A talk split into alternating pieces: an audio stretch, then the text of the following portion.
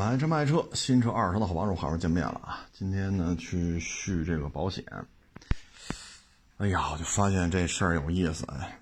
你说续个商业险吧，八月九号啊，他们给我打个电话说您来续保吧。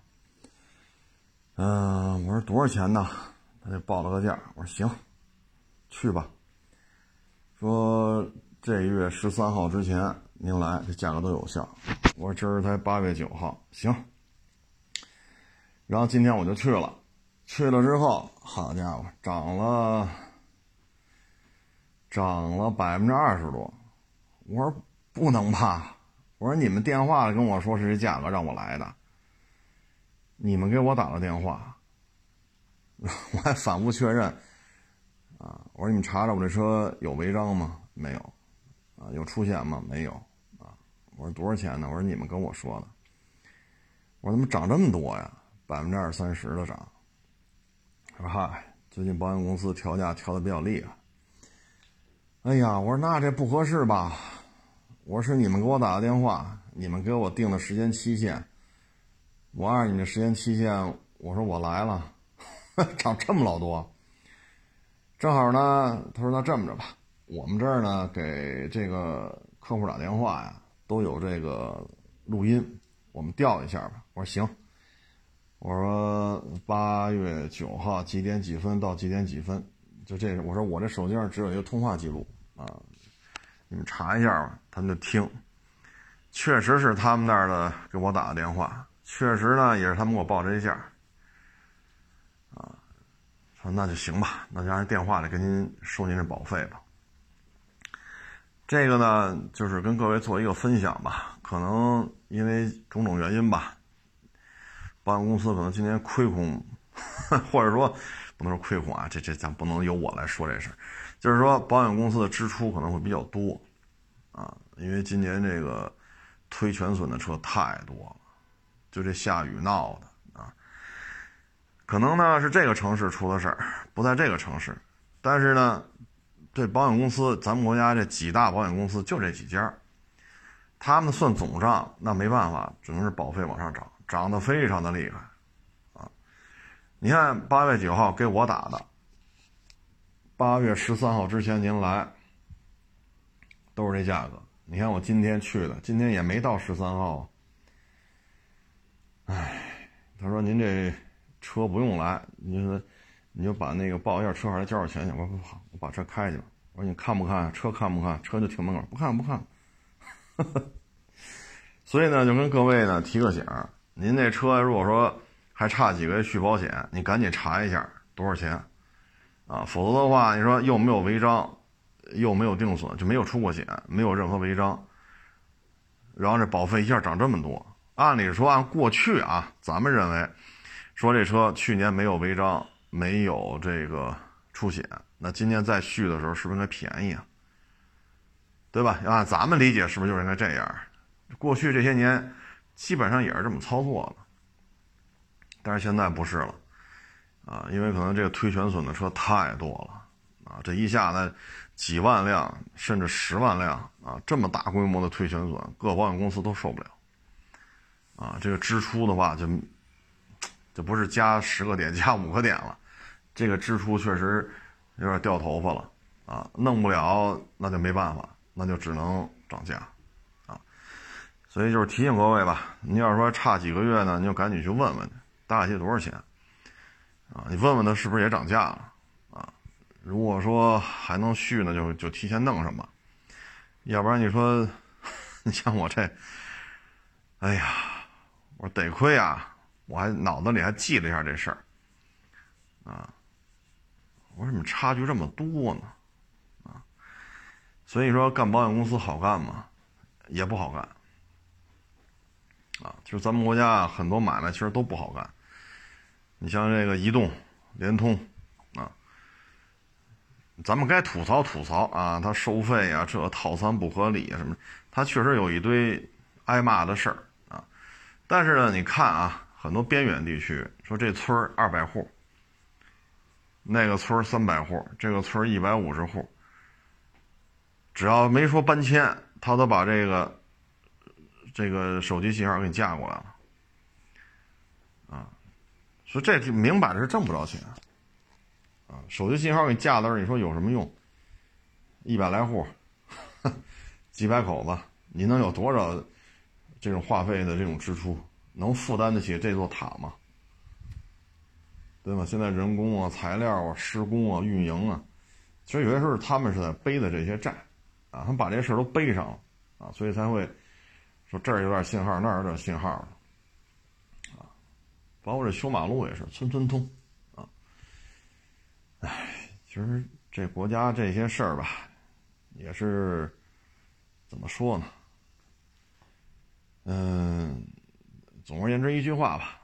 保险要到了，还差几个月，赶紧问问。咱就说到这儿了，说多了也没用。呃，至于说这保险呢，我的建议呢，就是您要去四 S 店上好一点。啊，那可能网上四 S 店贵啊，是，确实四 S 店会贵一点。但是呢，我们只说通常啊，通常意义来讲，定损的时候，他会会确定你台车汽修厂还是本品牌四 S 店。你去四 S 店定的和你去汽修厂定的，你放心。不是一不是一回事儿。你要是去汽修厂，基本上定的这个费用就比四 S 店低，啊，那四 S 店这个定价高，汽修厂定价低，那汽修厂为了获取足够的利润，那这里边就会有一些纠纷，啊，帮我们收车是，我说你车撞了，是这这这这哪儿修的？他说哪儿哪儿？我说你看这修的什么乱七八糟的，这都，唉。这是潜规则啊，不代表百分之百都这样，但是有相当部分定损都是这样。就四 S 店定是一套，汽修厂定损又是一回事儿，啊，所以，最好是去四 S 店。咱不敢保证说四 S 店就一定都给你用用用这个原厂件，这个也不敢保证。我们只能说相对规范一点，我们只能这么说，啊，只能说相对。再一个呢，就是省点心吧，相对规范一点。嗯，四 S 店呢，反正昨天咱也聊了，它的好处是什么呢？它有一个完整的保养记录，啊，它有相对规范的零配件供应体系，但这有一个前提，就是主机厂得混得过去，主机厂都混不下去了，四 S 店也完蛋。包括咱说这宝能，你作为一个经营者，说我开了宝能四 S 店，我再敬业，我再认真，有什么用？车不出了，零配件不提供了。你作为四 S 店，你有什么？你有什么解决方案？你啥你也解决不了，啊，嗯，反正四 S 店吧，现在就属于，哎呀，比较根儿尬吧，啊，包括像丰田这么还能再活几年，但是长久来看，全全面电动化这件事情上，以丰田为代表的普遍是落后，啊，嗯，说完这个呢，再说说这个摩托车。摩托车这个呢，一般来讲不叫 4S 店啊，就是一车行。北京这边来讲，一般都这么，要么就是什么什么本田金港店是吧？什么肖家河什么什么店啊？什么肖家河春风店啊？啊，什么这个西二旗啊？中关村什么凯旋店？一般这么说。你开这个吧，它是牵扯一个什么问题呢？就是资金。咱们原来之前也聊过，因为有网友找我来说投个八十个、一百个、五十个，投多少钱开摩托车店？唉，这资金量啊也不低啊。你说你这个摩托车啊，它占地面积没那么大。假如说啊，三米乘一米，就三平方米放一辆摩托车，那你要放二十台，那你就乘吧。你这展厅面积。最起码车占的面积是多少？啊，或者说我两米五乘一米，那就是二点五平方米一台车的展放的占地面积。二点五平方米，那你要放二十台呢，几十平米出去了。啊，这还是偏小的啊，你要弄一个什么大华翔、大金翼，这个 放不下啊。然后呢，还有接待区，啊，有这种骑行装备区，有维修区。啊，你的展厅外边还有停放区，人家开车来呀，骑车来，人人也得有放车的地儿。啊，然后你看你这店面啊，展示区和接待区差不多一比一，假如说我弄了五十平米放车，那旁边还得有五十平米的空地儿，啊，比如收银台啊，啊，一些展示啊、画册呀，等等等等，啊，然后呢，你还有仓库，啊，你还得几十台车放在那儿，你还有头盔啊、骑行服放在那儿，这又得是几十平米，啊，然后还得有那种摩托车那种小举升机，你得给人家换油吧，售后的你得提供啊，当然也挣钱，是不是？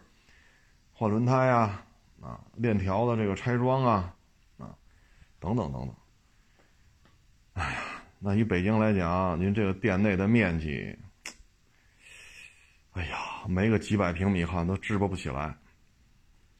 外边还得几百平米，车得有地放，啊，所以你这一下大几排大几百平米，或者是上千平米，以北京这个房屋的价格。你这个，你说五十万、八十万的预算，你可能啊，交完房租就不剩什么。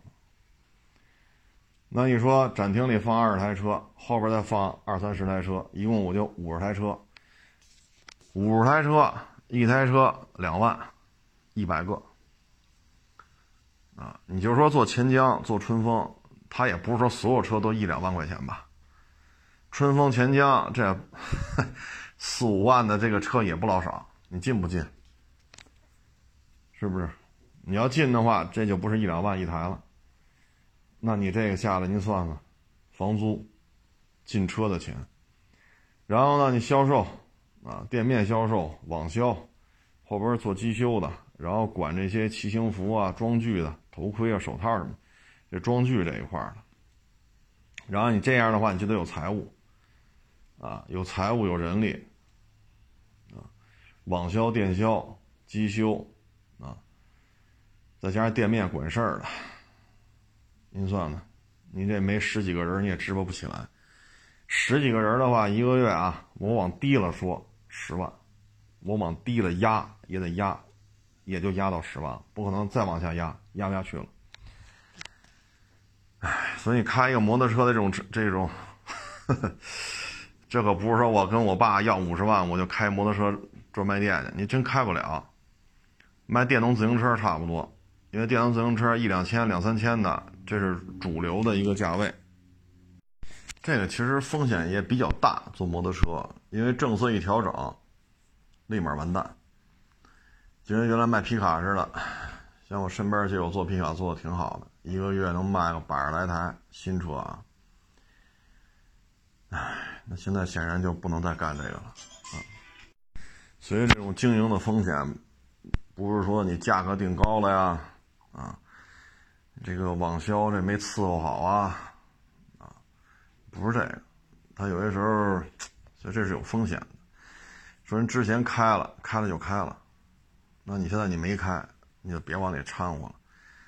你看北京呢，你看九九十年代一些老车行，那一代人打了天下，当时小门脸、小平房。啊，一两间小平房，门口放点车，什么五零、七零、九零、一百、幺二五、幺五零，就到这儿了，这这这这也也就这样了。但是现在呢，几百平米的室内展厅，展厅啊，几百平米，这就不包括什么骑行装具啊、售后啊、什么财务、人力，这是不包括了，那都不算。啊，现在做大了，开了也不是一家店了。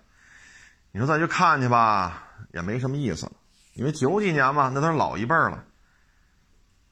那现在老一辈还在不在就不知道了。现在都是他们家的孩子在这在这盯着啊。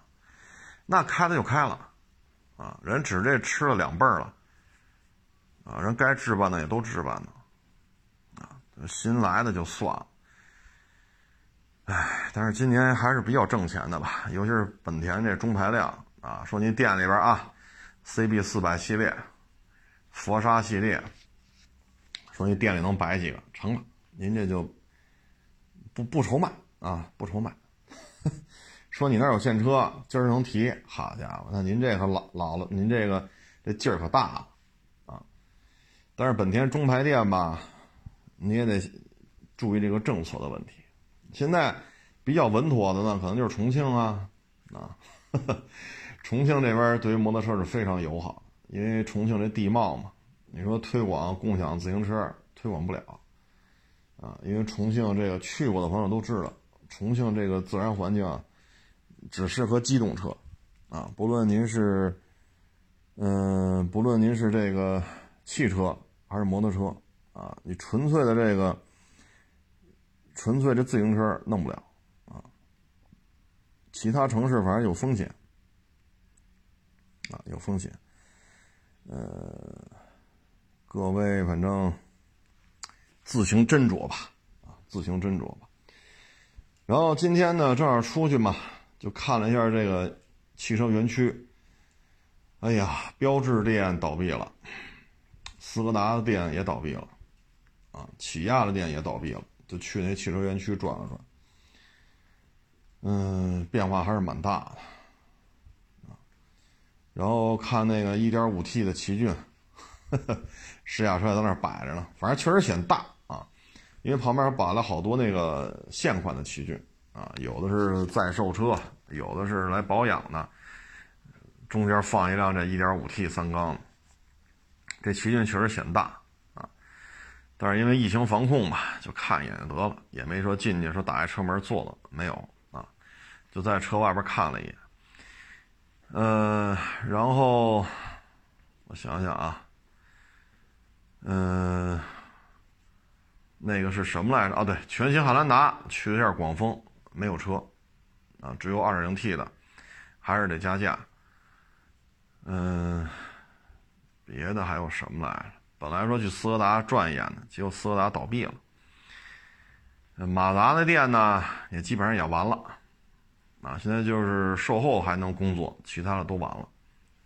毕竟马达保有量高嘛。嗯，大众的买卖也还行，奥迪的买卖也还行。呃，然后看看啊，又新开了家窝窝，一般，窝窝卖的一般，没什么人动。我就展厅看一眼，没人，我就撤了啊。主要是疫情防控嘛，所以看一眼就别往车里边坐了啊，因为自己车行这儿这么多车呢啊，咱就不去坐它的了。哎呀，就开一家店真是变化太大了啊！有时候赶上拆迁，你比如说香山杏石口汉河路啊，那叫闵庄吧啊，两条街中间的闵庄汽车园，你看现在拆的，就剩马路北边的奥迪，哎，不是，那是什么店来着？哦，对，宝马，宝马店、奥迪店啊，就马路北边的还剩下了，要么就这条街，这条街的。一个广丰，一个路虎，然后剩下就是里边了。早些年比较荒凉，开了汽车园嘛，啊，那河边那汽车园现在有什么长城啊、什么现代之类的，变化确实比较大，啊，所以就是人无花日好，啊，什么人 人无千日好，花无百日红啊，嗯，其实有时候你蓦然回首一看吧，很多原来的同事。说过五年、过十年再见面，好像是眼熟，叫什么都不知道啊。有些呢见了面说十年前、十五年前的，人家认识我，我都不认识人家啊。所以人这一辈子说在一个单位，从参加工作到退休就没换过地儿，这个现在是越来越少了。买卖也是啊，买卖也是。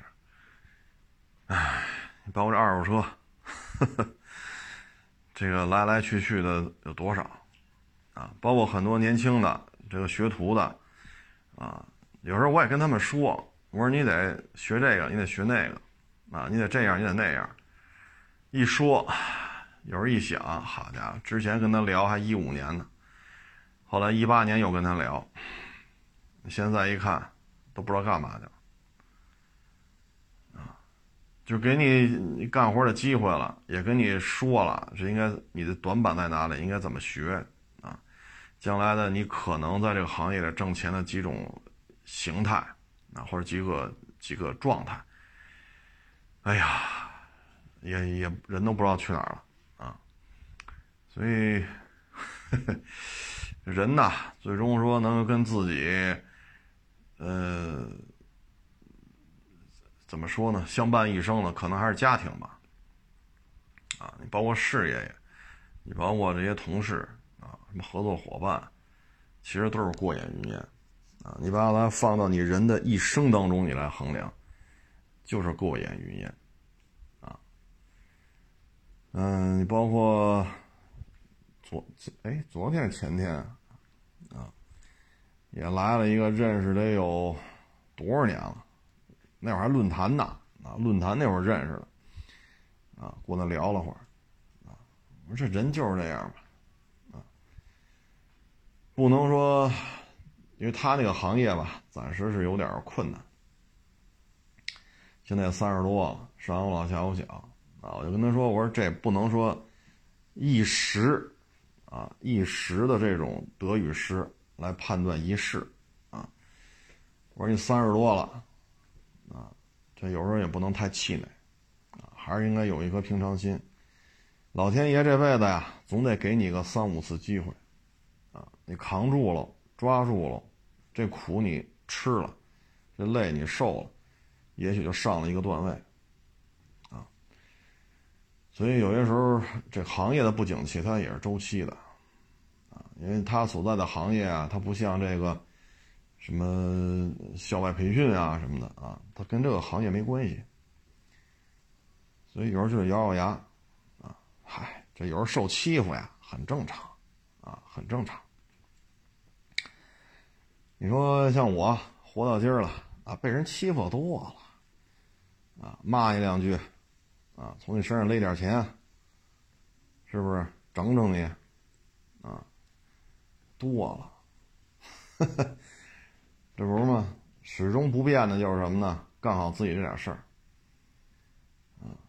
你现在你看自己也开了买卖了，这一晃这也好几年了，啊，说自己开买卖，自己当老板，自负盈亏。我是一六年，算是自负盈亏了，开始。这一晃也这么多年了，啊，汽车红红火火也经历了，汽车行业衰落也经历了，二零年。一闭市闭八十多天也经历了，啊，尾气升级啊，政策调控啊，唉，所以有时候你看吧，啊，当年跟我这儿这个那个的，你现在再一见面，呵呵，唉，所以有时候这人呐，他就这样。你包括这奥运会，那小姑娘是十四岁那个小女孩，她妈妈就说嘛，我都不知道我们家有这么多亲戚，就是这样。就是这样，人这这就是人性啊！大家不用说啊，这帮这帮人这哪一开始拿了奥运金牌怎么？你不用这么说，这是人性。你看老祖留下了很多话啊，老祖留下了很多话，说的都是挺对的。人情冷暖，世态炎凉啊，这这这老祖对这个人性的概括比咱们看得更透彻。因为咱们像现在啊，建国以来基本上国家还是比较平稳的。你说往回倒，啊，唐宋元明清，是不是？这个蓦然回首，那比在现在动荡多了，啊，所以说拿奥运金牌了，这个那个了，大家也没有必要去骂，人性啊。那老话说嘛，穷人在十字街头耍十把钢钩，啊，勾不着亲人骨肉；富人呢，在深山老林抡木棒打不散无意的。宾朋，啊，就这么简单，啊，唉，所以你说这个奥运会的小姑娘，十四岁，啊，她说的都是实话，家里她爷爷她妈妈身体不好，看病需要钱，那她拿了金牌了，这房子呀。什么铺面房、商品房、汽车奖金，这个那个代言啊，这说的都是实话。所以说呢，人为什么要去挣钱？包括现在说为什么要削尖了脑袋要出名啊？包括你像人家救援队前前两天不是河南发大发大水吗？有些人网红就。偷人家救援队的橡皮艇，在那摆拍，让人救援队发现了，臭骂一顿。那救援队说：“我拿着橡皮艇是救人的，里边多少人困在里边，你们他妈把我们艇偷走了摆拍去，就为了你点粉丝，为了你点直播打赏，为了你点流量，啊，咱们就往高了看，其实都是为了出名，出了名就有钱，啊，当然了，这种做法，我觉得这已经不是说挨骂的事儿，这这这偷人一个橡皮艇，这个是不是就可以立案了？这个？而且是抗洪救灾物资啊！你平时偷个钱包、偷个手机，这是一回事抗洪救灾，人是抢险的，你偷的是抗洪救灾的抢险物资，这是罪加一等啊！这要属于顶格、顶上限来进行处罚的。哎，这个反正 习惯了就好，你不习惯那就不行。啊我记得原来采访过谁呀？孙红雷，啊，孙红雷当时就说嘛，小时候家里穷啊，每个月这几十块钱活不到月底啊。到了月底，比如二十三四号了，他说他妈妈就带着孙红雷出去借钱去，门都敲不开啊。你来之前，人屋里亮着灯呢，嘻嘻哈哈这个那个，你敲门说借钱，屋里马上没声了。灯也关了，然后呢？孙红雷就说嘛：“挨欺负，啊，这打他一顿，那抽他俩大嘴巴，这过来踹他两脚，啊，骂那就算轻的了，啊。”孙红雷那会儿看过一专访嘛，被人打的是五眼青嘛。后来孙红雷像现在啊，这这肯定不至于说吃不上饭了，说每个月二十三四号说孙红雷还得出去借钱，那不至于了。后来孙红雷就说嘛：“见着小时候那些小学、初中那些，啊，这些发小了，那见着他毕恭毕敬的，客客气气的，啊。”后来孙红雷又问：“哎，你们小时候为什么老打我呀？我哪招你们了吗？我哪做错了吗？”这帮同学就说了：“这个，嗨，那不是你穷吗？欺负你。”就按现在讲话，欺负他的成本是最低的，又过了欺负人的这种快感，满足了欺负人的快感，付出的成本又最低，那就欺负他呗。啊，你包括那宋小宝，啊，也做过一个专访，家里穷啊，啊，他说我得我得出去挣钱去。啊后来他爹妈是给了他二百块钱是多少来着？然后宋小宝出去什么刷盘子。这个那，个儿小，宋小宝个儿也矮，啊，然后就干这活啊，怎么着的，最后让人打的哟，让后厨啊给宋小宝打的，按宋小宝自己说，打的都昏迷了都，照着脑袋就打，给宋小宝打的躺地都不省人事了，啊，最后回了家，说也没挣着钱，这个那，啊，那当妈的一看这孩子。青一块紫一块的，又拿不回钱来，那肯定知道自己家孩子上外边挨人欺负了呗。那宋小宝，你看那专访也是嘛，啊，所以挨欺负正常。为什么呀？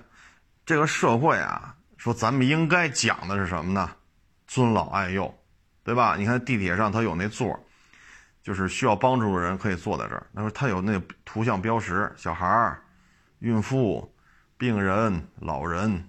这些是弱者，他们就可以坐在这儿，对吧？我们崇尚的是这个，宣扬的是这个，但实际当中你会发现，这个社会很多时候就是弱肉强食，啊，弱肉强食。这么说可能很残酷，幼儿园不都教这个吗？怎么到这说这？其实你看看，他就是这样，啊，你包括你说你单位晋升。说这一个科室三十个人，提一个副科长，提谁呀？谁强提谁？这个强有可能体现在业务能力上，也有可能体现在人脉背景上，也有可能体现在运作上，但终究会提拔上这么一个人要么背景强，要么业务强，要么运作能力强。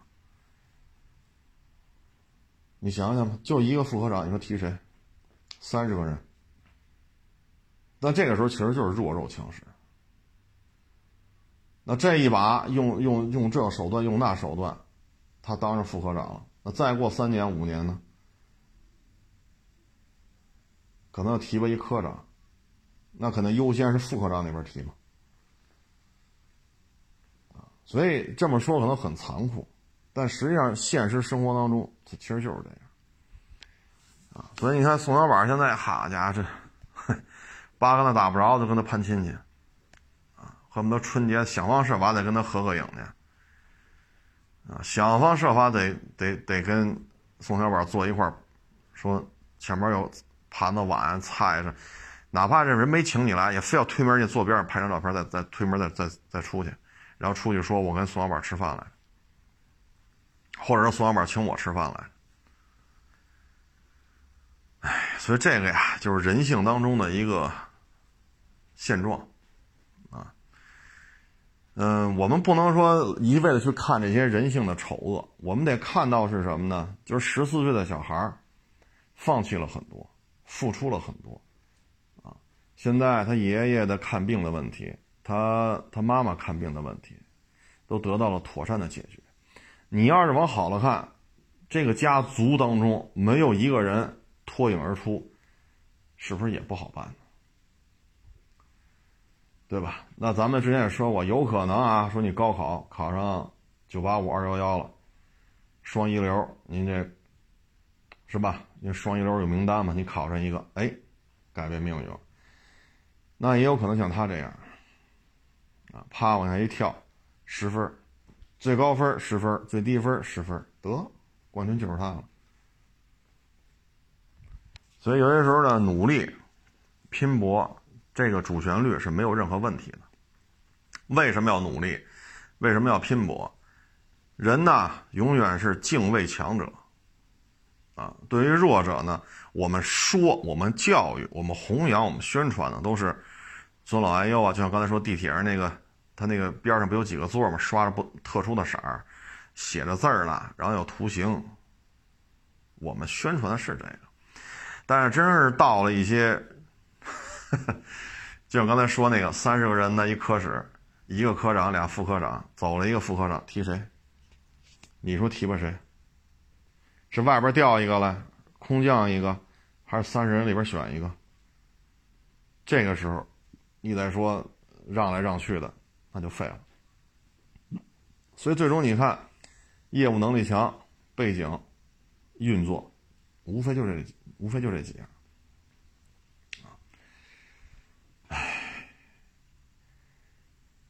现在呢，就是老讲究什么，哎呀，什么上帝呀、服务啊，这个呀、那个。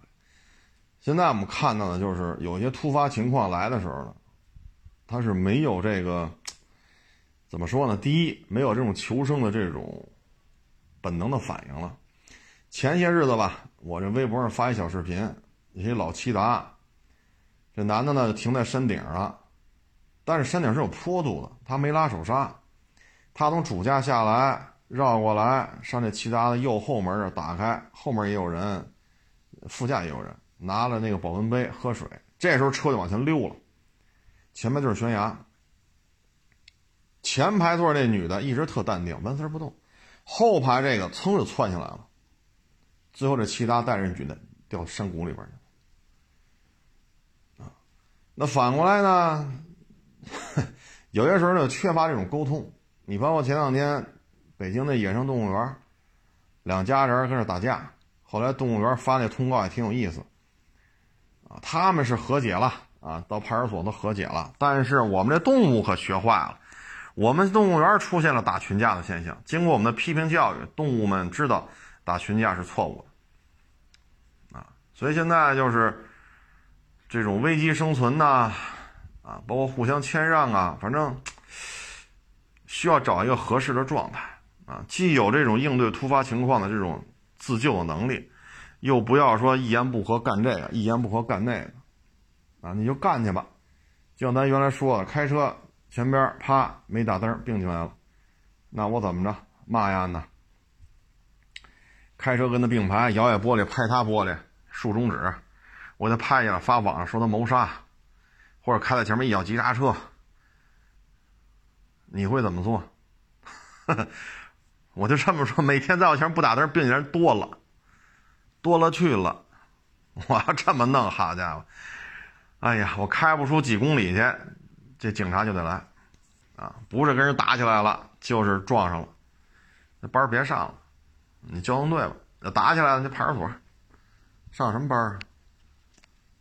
是不是？所以得找到一个比较恰当的一种状态，啊，遇到突发情况就得自救。生活当中这些小事儿，咱也别，是吧？啊，你跟他干，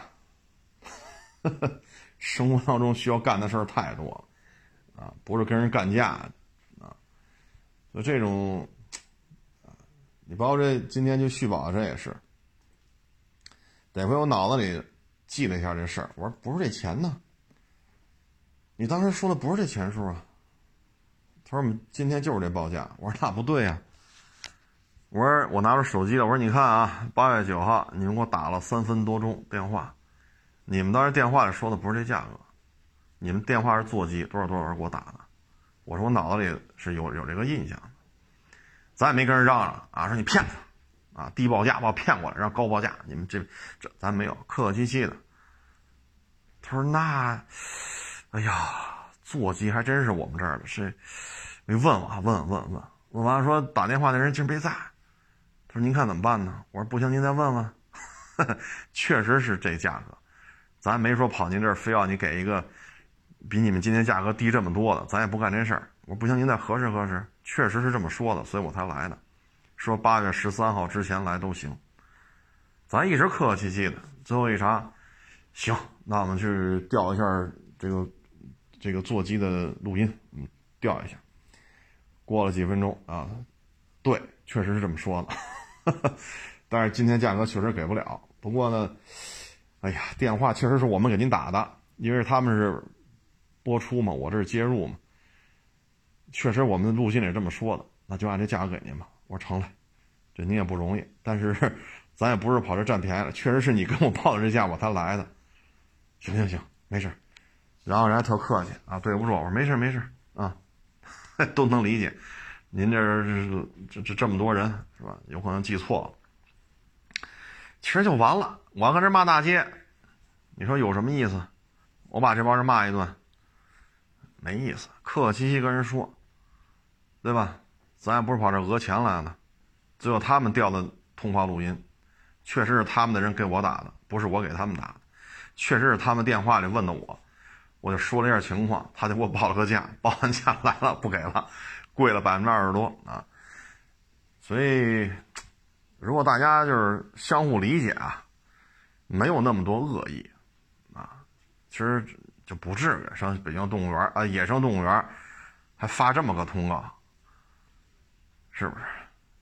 包括我看这有的网友给我发一堆打群架，小孩打小孩，老人打老人，年轻人打年轻人，哎呦，这天热，挣钱难。啊，他就会出现各种各样的纠纷，有时候压力什么的，可能某一个眼神啊，某一个手势啊，某一句话呀，这个压力一下就迸发出来了，啊，唉，其实你说这事儿，唉，人性啊就是这样，啊，包括前两天那个要买我陆巡这个。约的好好的，说十点这那，咱也是出于礼貌嘛，啊，问一句。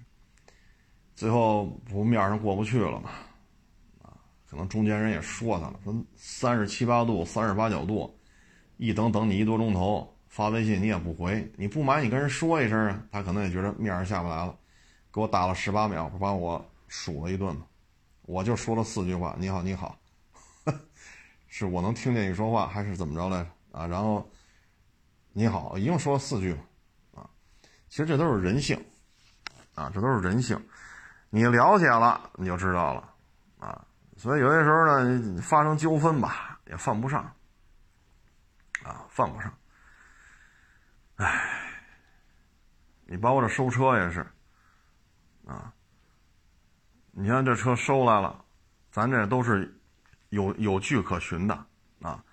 车主，比如说，你看我们有时候去四 S 店收车去，四 S 店就车主在四 S 店买的车，然后这车置换给四 S 店了，四 S 店跟这个车主之间是有沟通记录的，啊，然后这四 S 店呢把车给我们，我们之间也是有沟通记录的，所以很多事儿能说得清楚的，就肯定是能说得清楚，啊，所以你说你这那，我们也不怕，为什么呢？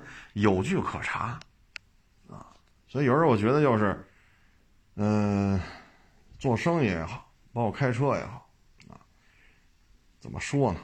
啊，互相理解吧，啊，互相理解，啊，有些时候，呵呵要是做错了呢，啊，赶紧好好跟人说，啊，就千万别爱哪告哪告去，这肯定这也不合适，啊，其实就是一互相理解的事你包括这指标。原来今天过，明天出，北京过北京，现在不行了。人之前在这买过车，哎呀，这怎么现在标准？我说这没招啊，他就是不出来呀。这车确实给您过户了呀。所以有人就是互相沟通、互相理解，因为他很多东西变化不是我们所能掌控。啊，哎，总而言之吧，这东西我觉得，嗯。这奥运会也结束了，嗯，也挺好啊，金牌第二名。通过这个呢，也能看出来国力的增强啊。然后随着这个校外培训的这种形式的突变啊，我觉得接下来呢，可能校外体育锻炼这个环节，可能国家会有一个明显的一个关注点。为什么呢？你看现在小孩近视率太高了。真的，你上那小学，您看一眼；初中，咱不用说在大学、高中什么博士，咱不用去那儿了。你上小学、初中，你看看，戴眼镜的真是不老少啊。嗯，这个呢，就只能说，只能说减少学习压力，少看点书，少看点电脑，少看点手机。手机可以控制的，电脑你怎么控制？学校就有电脑课。然后有些培训就在 iPad 上完成，他孩子不看看什么呢？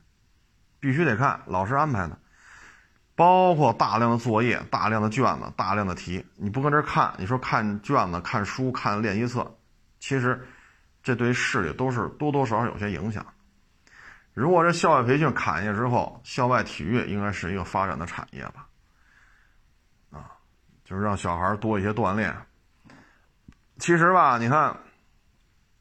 原来有一客户跟我这买过车，他就跟我聊，他呢去北美，那他在那边有买卖嘛。他说他媳妇在那边的时候，因为他们那一片啊，就是一层二层的，啊三层四层就算高的了，都是一二层两三层，基本都这种建筑。然后呢，天又特别蓝，远处是山，啊，要么是一望无际的这种森林呐，一望无际的草原呐。然后呢，他在那儿的时候待了一两年吧。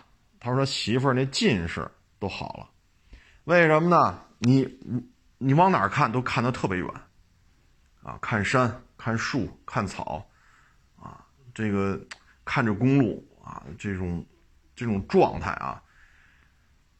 所以说呢，户外运动是有效遏制近视的一个好方法。校外培训这个被砍了之后呢，校外体育应该是能有所发展，但是还是看国家政策吧，这就比较宽泛了。太贵的咱也玩不起，说教小孩骑马的，这匹马得多少钱呢？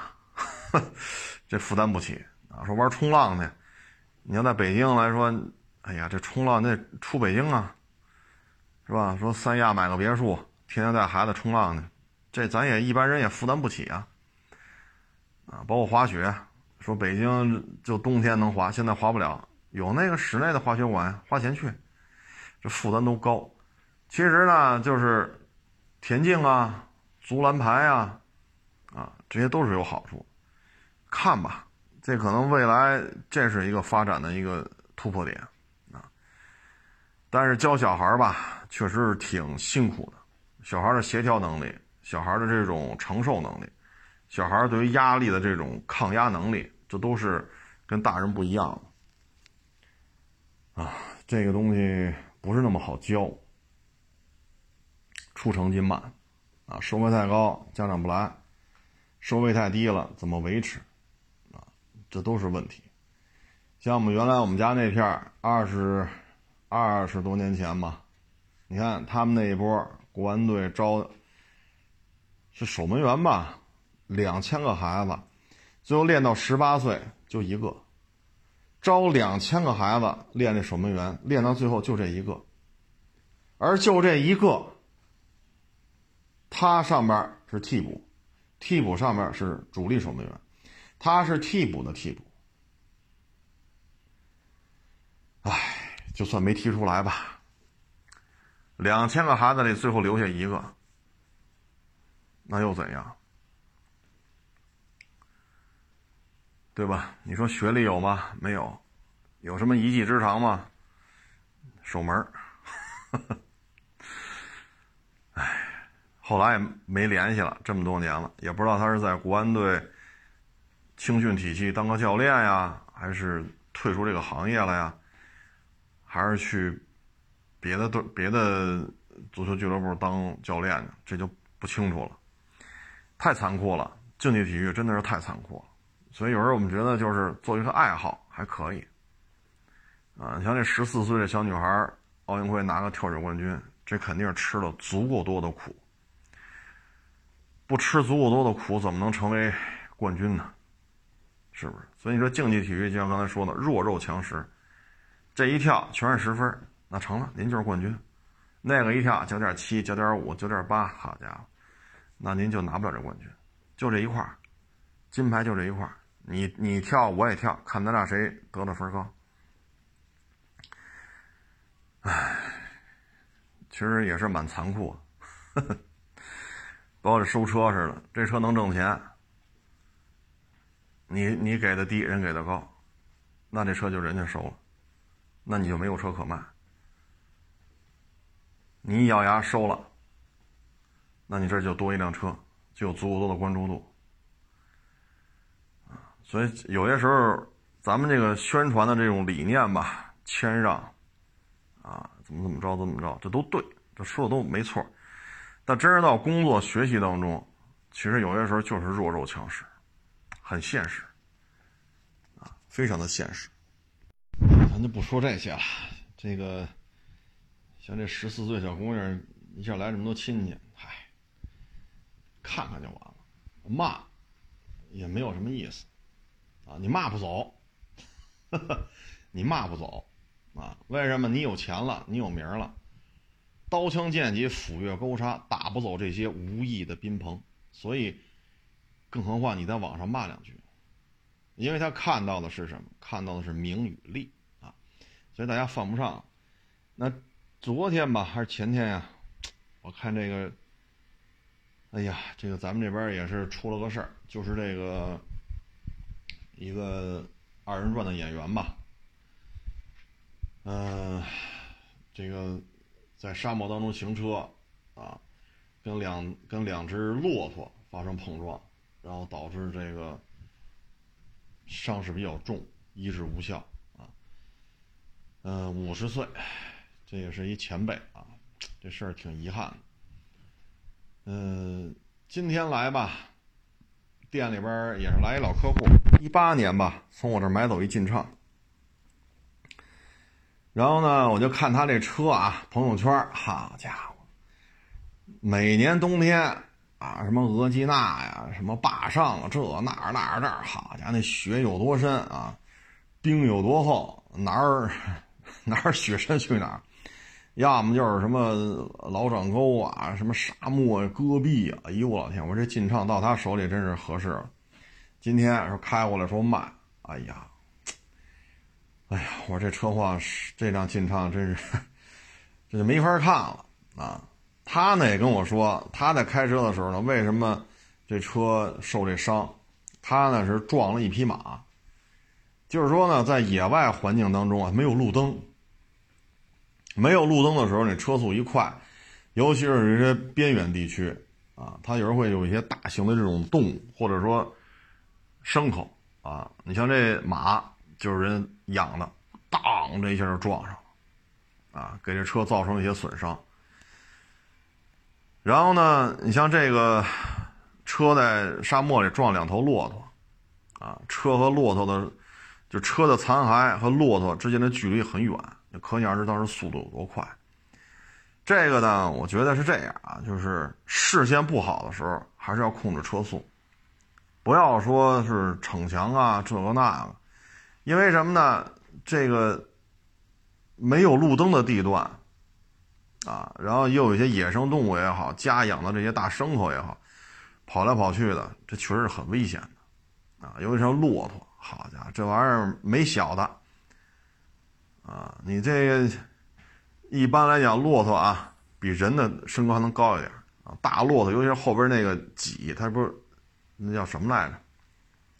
单峰骆驼、双峰骆驼，那有可能能干到两米高啊。不算他那上抬起来那脖子那脑袋啊，所以几百公斤，咣当这么一撞，而且是两头，这个车也受不了，骆驼也受不了，所以两头骆驼撞死了。车上呢也是一个人不幸遇难，剩下都是重伤，拉到医院抢救去。所以就是说，野外行车吧，还是要注意安全啊，还是要注意安全。你包括那就十多少年前了。啊，也是我们是当时是干什么活去了？拍片去，也是北京周边，连续不断的盘山公路，啊，然后呢，我开的呢就是猛了点啊，然后呢，当时是怎么开的呢？弯道也好，直道也好，后边那台车就追不上。我们是两台车出去拍片嘛，但是每次一到这种路口，因为那没有红绿灯。啊，不论是梯形路口、十字路口，我都会把车停下来。停下之后呢，观察一下，因为山里边已经有雾了，又是这种盲弯，你看不见对象，啊，我都会把车停下来。停下来之后呢，等一下后边这车，啊，为什么呢？我怕他着急，因为驾驶技术啊没不有有差距，驾驶技术有差距，我会打着在在这等着，然后呢用那手台跟他说。拐过来之后，也会在这儿稍微慢一点，我怕他着急。然后等他过来了，拐过这弯了，或者过着路追上了，看见他了，我这儿再往前溜，啊，我再按照我的驾驶这种状态我来开，然后他又追不上了，再着路口再停下来，我就拐过来之后告诉他没车，你过吧，我在这等着你。因为我们俩之间嘛，这山区嘛就没有别的车插进来，我后边肯定就是他，全是盘山公路。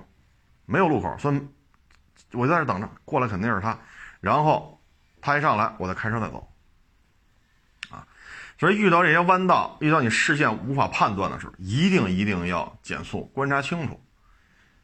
你尤尤其是沙漠沙漠公路，啊，没有路灯，就是你大灯的这种亮度，而且大灯的亮度它是距离是有限的，一旦车速过快之后，你看啊，通常来讲车速要一百。你跟前车距离最好是一百多，最好是一百多，啊，如果车速是一百，你跟前车距离不能小于一百米，啊，保持一百五、一百八，这样相对安全一点，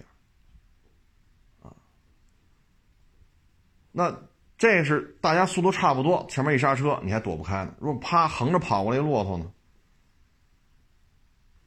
所以呢，就是距离，当沙漠公路当中行车的时候。控制不好这距离了，你不，你前面肯定是没车，但是你不敢判断是不是会有骆驼横穿，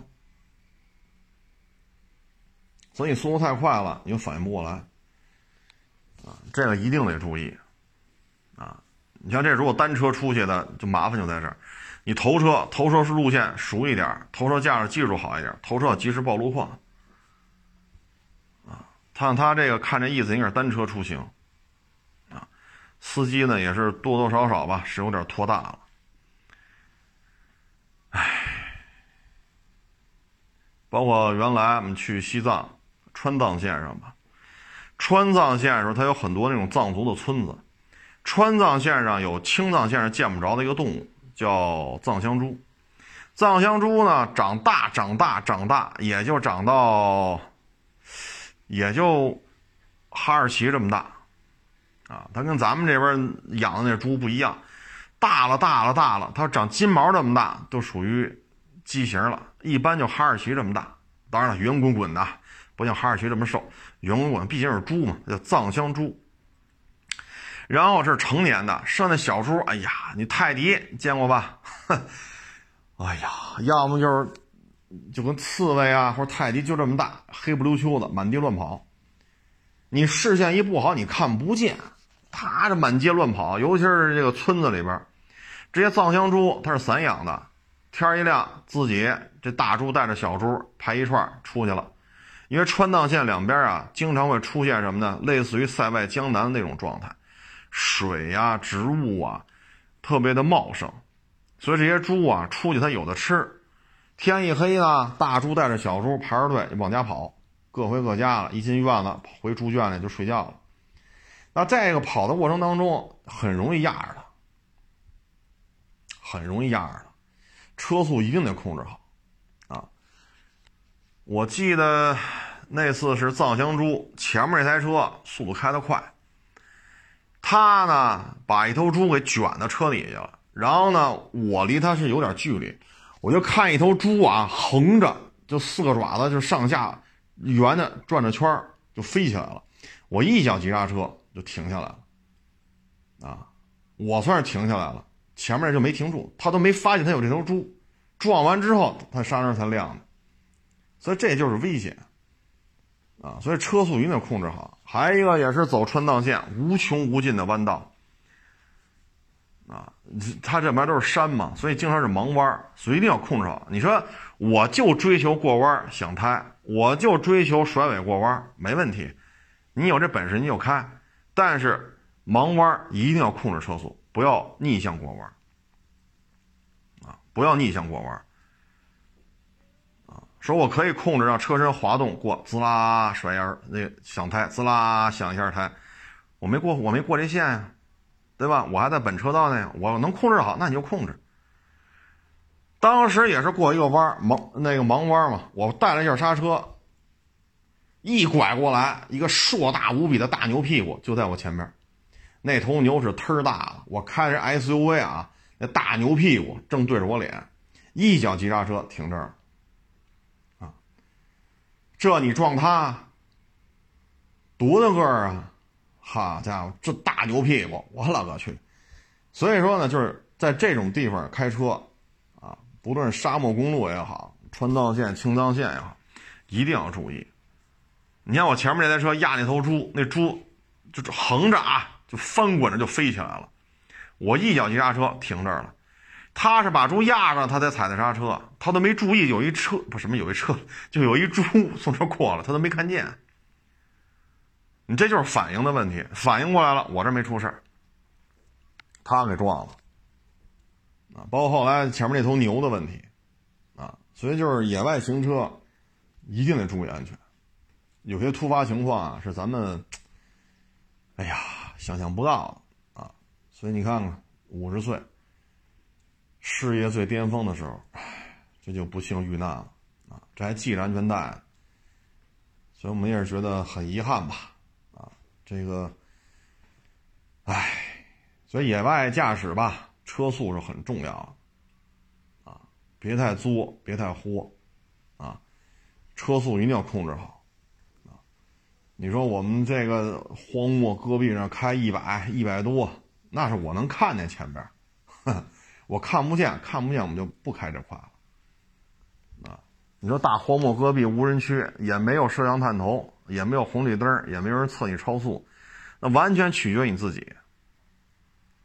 啊，尤其是野外驾驶的时候，他有些人啊，他这个攀比心呐，他这个无限膨胀的自尊心呐，他有时候就改变了他的驾驶习惯。就就无形当中就开始互相攀比了。你看啊，尤其是阿拉善英雄会啊，你看阿拉善英雄会有些架是怎么打的呀？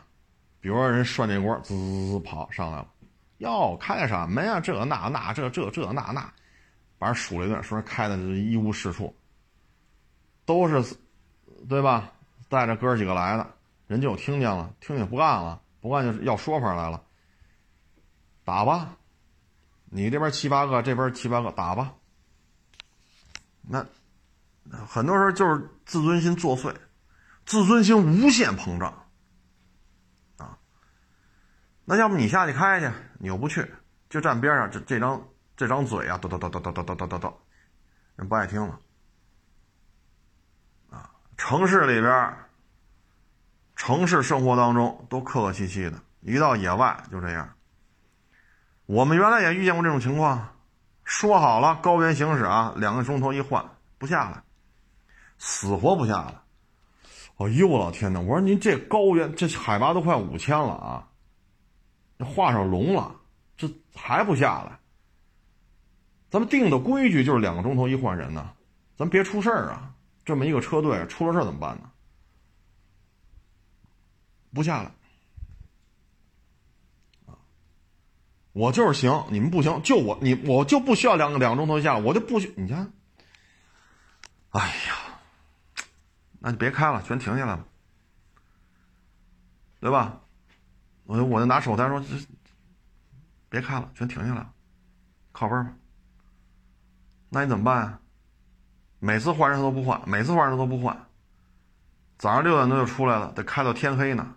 高原这么长时间啊，一天在高原上开十几个钟头，这对于体力消耗非常大，必须得换。这不是说逞能的问题。这是安全的问题，这不行了，这自尊心无限放大啊！我我我就不下去，我能开这个那那这，哎呦，你就遇上这种头疼的事儿。后来我说这车队啊，停下来吧，靠边吧，又不换。他这时候呢，就是车队的这种任务不重要，整个车队安全行驶不重要，他无限膨胀的自尊心是最重要。看着他都画了龙了，你说你，你说你这车队就别开了，只能靠边了。海拔这么高，你搁这画龙玩，你已经体力消耗到一定程度了，啊，所以野外驾驶吧，就怕这个，显摆显摆，啊，嘚瑟嘚瑟，啊，你不行吧？你看我，你都不行，你看我，我行，哼，就怕这个。啊就怕这个，哎，其实这种心态吧，我给你举个例子，在我这展厅，就原来我这卖过一进畅嘛，一九年的事儿，是一九年吧，好像是。哟，海波老师啊，哎呦喂，我就是你粉丝啊，我看见视频整大了，您这方面专家呀，我来看你们家这台进畅啊，我说你看看，随便看。当时展厅别人，这变速箱拆过呀，分动箱拆过呀，人这拆那拆，我说啊，您超了十分钟了，这儿拆那儿拆的。哪颗螺丝动了？哟，是啊，我我趴地下看看，仨人全趴地下，哪颗螺丝都没动。我说那哪颗螺丝都没动，分动箱、变速箱，这发动机怎么拆下来的？不原因了，这就是什么呢？也跑这儿。你你找我来，你是找我聊天，咱就聊；你要买车，咱就买。对吧？不买车聊天没问题，跑我这儿来了好几回了，不买不卖就是聊天的多了，这样人多了，咱都客客气跟人聊，聊得来咱就聊呗，是不是？咱也没说你买不买，不买不买不买，出去，你聊什么聊？咱也不干这事儿，不买不卖就来聊聊，管饭，到饭店我给你买盒饭去，这事儿咱干的多了。这就是什么呢？跑这儿抬自己来了。你是来买这进畅的吗？你来我这的目的是为了买这车吗？扯着嗓子在展厅里喊：“这儿拆那儿拆那儿拆，给你十分钟，给你足够多的台阶下。十分钟之后还搁那嚷嚷，那就跟你说道说道。这也是什么呀？跑这拔粪来了啊！北京老话跑这拔粪来了，这也是一种心理的一种状态。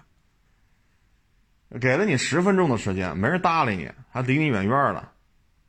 还搁那吵吵，那最后那只能给你认真了。哪儿拆了？哪颗螺丝拧过？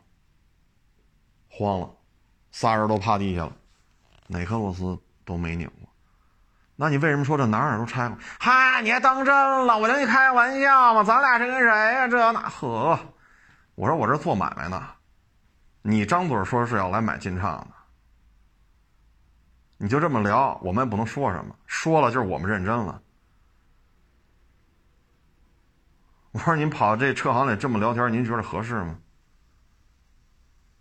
你不跟他认真，他跑这儿拔粪来了；你跟他一认真，他又下不来台了，啊，所以这也是自尊心过度膨胀的一种表现，这也是一种心理活动。那在这儿无所谓，对吧？咱站着说，这不牵不牵扯说你开到山沟里边去，你是撞了匹马，你是撞了匹骆驼，这不他他他没有这么这么高的危险。无非咱俩在这说，你说我说。啊所以有人说就是注意啊，一定要注意，尤其是野外驾驶。哎呦喂，这可没有超速探头了，这可没有这个红绿灯了，开吧，好家伙，这总算没有这么堵了。哎呦，一望无际的大马路，就我一台车，开吧。一旦这样了，那就容易出事儿啊。所以各位呢，这开车还是一个心态的问题啊。尤其是去一些野外的这种自然地貌，一定要控制好车速，一定要控制好车速。然后呢，对于身体的体能的分配啊，要一个提前的一个预判，啊，交换着开，能够让体力呢得到一个比较好的一个均匀的分配。不是说俩钟头一换，谁换了谁就不行了，没换了就是牛了，怎么怎么着了，跟这没关系啊。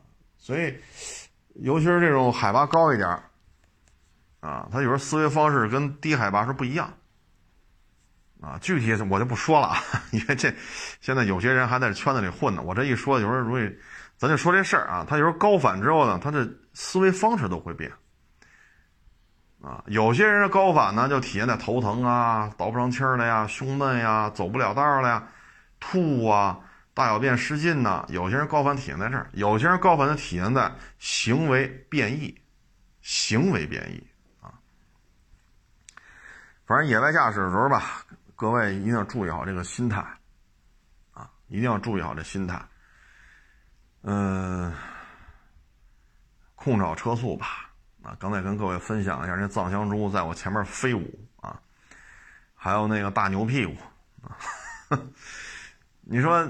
哎，你在北京，你不可能遇见这个啊！说咱上五环，好家伙，匝道一这么大个一头牛，跟那拐嘚拐嘚溜达，这这咱遇遇遇不着啊，对吧？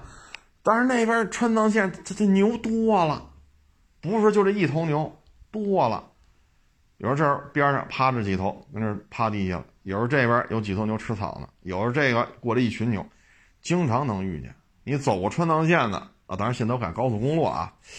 改了高速还真没走过，就是原来它就是这样，啊，大的就是牛，啊，个别时候还有马，但是马不太多，然后就是满地跟耗子似的，就是苍蝇扑，我了个去，就泰迪那么大，满大街滋滋滋滋滋，哎呦我的天，唉，所以就是注意行车安全，注意心态，啊，嗯，逞强好胜也好。自自尊心过度膨胀也好，这些都要注意，啊，要敬畏大自然。有时候大自然的这个，啊，不是咱们所能左右的，啊，唉，天儿反正本来以为立秋能凉快呢，啊，这两天也没觉着凉快，水还得多喝，啊，不能着急，不能上火，多喝水，啊，哎呀。这东西，你你看，今天看这进畅，看个车就一身汗，看个车就一身汗，一点招没有。但是回来还得喝水，不喝水的话，身体真扛不住。啊，各位老吹空调呢，也注意，就是空调啊，别老开着，该换气换气啊。如果说你们这种是写字楼，玻璃开不了，那出来呼吸一下外边的空气。啊，太阳呢，该晒也得晒。你这天天不晒太阳。对身体也没有什么好处，啊，你像我们天天晒，反正也是够够较劲的啊。就各位也是注意吧，天天不不晒太阳，天天吹空调也不是好事啊。人嘛，该出汗得出汗，啊，该晒太阳得晒太阳，啊。饮料呢还是少喝，可乐、雪碧呀，这东西，嗯，不是太好。啊，说有条件了熬点绿豆汤，说咱没那功夫，矿泉水也行，啊，矿泉水也行。说你这体力劳动比较多，像我们这个算不上体力劳动吧，就是露天作业吧，出汗出的比较多，可以喝点这带咸味的，啊，补充点盐分，啊，唉，反正怎么说呢，终归是立秋了，啊，这么热的应该是持续不了多少天了。啊成了，这个不多聊了啊！谢谢大家支持，谢谢大家捧场，欢迎关注我的新浪微博“海阔试车手”微信账号“海阔试车”。